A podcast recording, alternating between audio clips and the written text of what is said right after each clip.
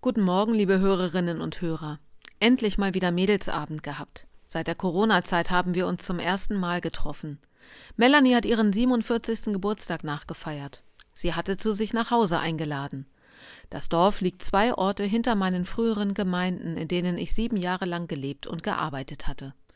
Unwillkürlich gehen auf der Fahrt meine Gedanken zurück an etliche Menschen, die schon nicht mehr leben, an prägende Ereignisse wie den Hausbrand unserer Nachbarn mit mehreren Verletzten, an Bernd, der mit der damaligen Müttergeneration schon Kinderturnen veranstaltet hat und nun deren Kinder zur Bewegung animiert, an fröhliche Gemeindefeste und Martinsumzüge, an die Entwicklung eines tollen Leitbildes mit motivierten Ehrenamtlichen, an das drohende Szenario, wenn ich ginge, würde die Stelle nicht wieder besetzt.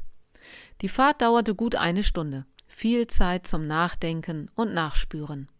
Am Ziel meiner Fahrt angekommen, blicke ich mich um. Wo wohnte nochmal die ehemalige Grundschulrektorin? Und wo die Zwillinge, die mit unserem Ältesten in eine Kindergartengruppe gegangen waren? Ich klingele. Melanie öffnet. Sofort höre, höre ich helle Stimmen, Gelächter. Komm rein, schön, dass du da bist. Wir haben uns vor einer Minute hingesetzt. Die eine Hälfte der Frauen kenne ich, die andere nicht jedenfalls nicht mehr namentlich. Vom Sehen kommen mir einige vage bekannt vor.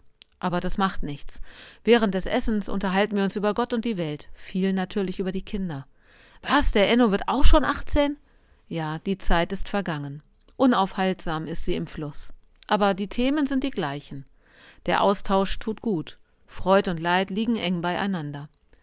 Ich bin nicht die Älteste, aber am längsten verheiratet. Ich bin nicht die mit den meisten Kindern, aber mit dem einzigen Sohn, der mit 20 schon verlobt ist. Ich bin die von außerhalb, aber trotzdem mittendrin. Das fühlt sich gut an. Und wie jedes Mal nach solch einem Treffen werde ich wehmütig. Eigentlich möchte ich noch da bleiben, möchte meine Freundinnen öfter sehen, ihnen mal beim Einkaufen ungeplant über den Weg laufen. Doch dann, nach einem herzlichen Abschied und dem Versprechen, uns bald wieder zu treffen, fahre ich trotzdem gerne zurück weil ich weiß, dass ich hier auch erwartet werde, weil hier mein Zuhause ist. Wer weiß wie lange noch, aber ich lebe im Hier und Jetzt. Die Vergangenheit gehört zu mir, das ist richtig. Eine Zukunft erwartet mich hoffentlich auch. Aber jetzt ist jetzt. Jetzt ist der 1. Februar 2024. Mal sehen, was er mir bringt, denkt sich Pastorin Barbara Denzer.